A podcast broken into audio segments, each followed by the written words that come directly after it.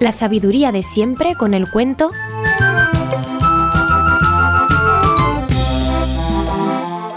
El secreto del cuerno.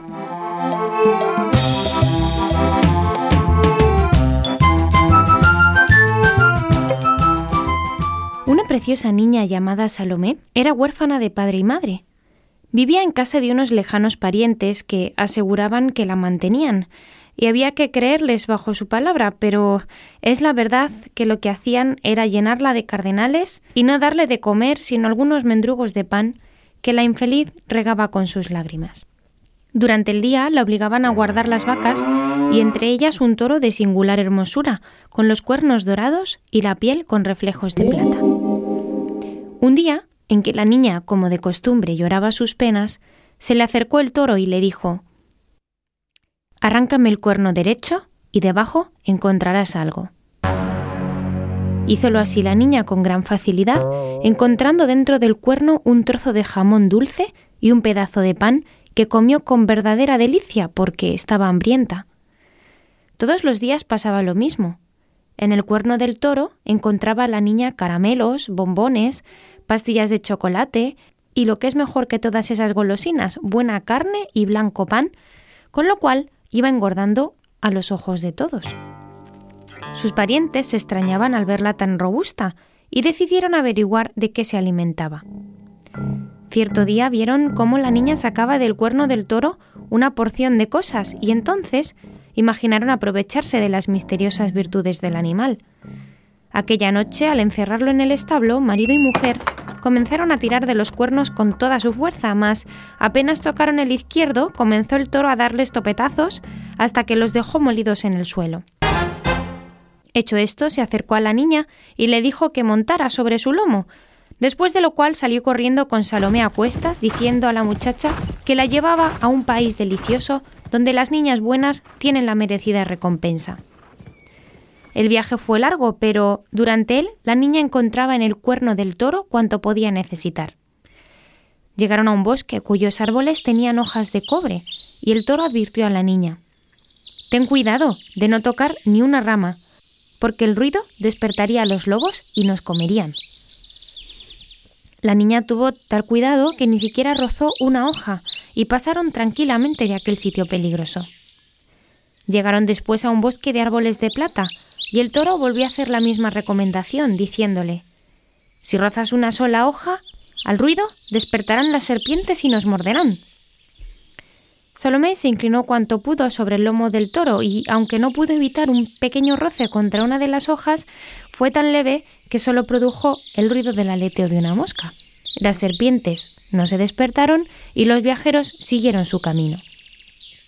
Más adelante encontraron un prado todo lleno de campanillas del campo, que esta vez eran de oro purísimo, y cada una tenía por debajo un hermoso brillante. Aquí, dijo el toro, si suena una campanilla, estamos perdidos sin remedio. Cien furiosos tigres y leones despertarán y en cinco minutos darán cuenta de nosotros. Tuvo la niña tan exquisita precaución que no se acercó ni siquiera a ninguna de aquellas flores misteriosas, mientras el toro, como si tuviera ojos en los pies, cruzaba por entre las matas sin rozar las flores peligrosas.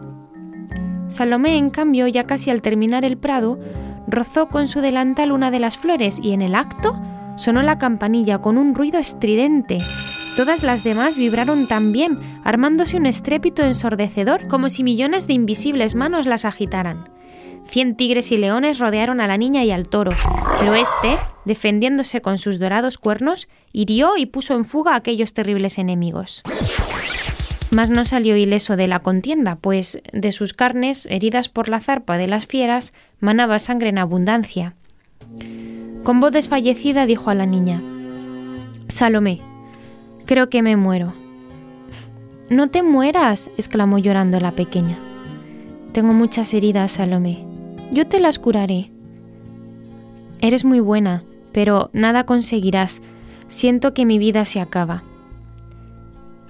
Salomé comenzó a llorar lágrima viva.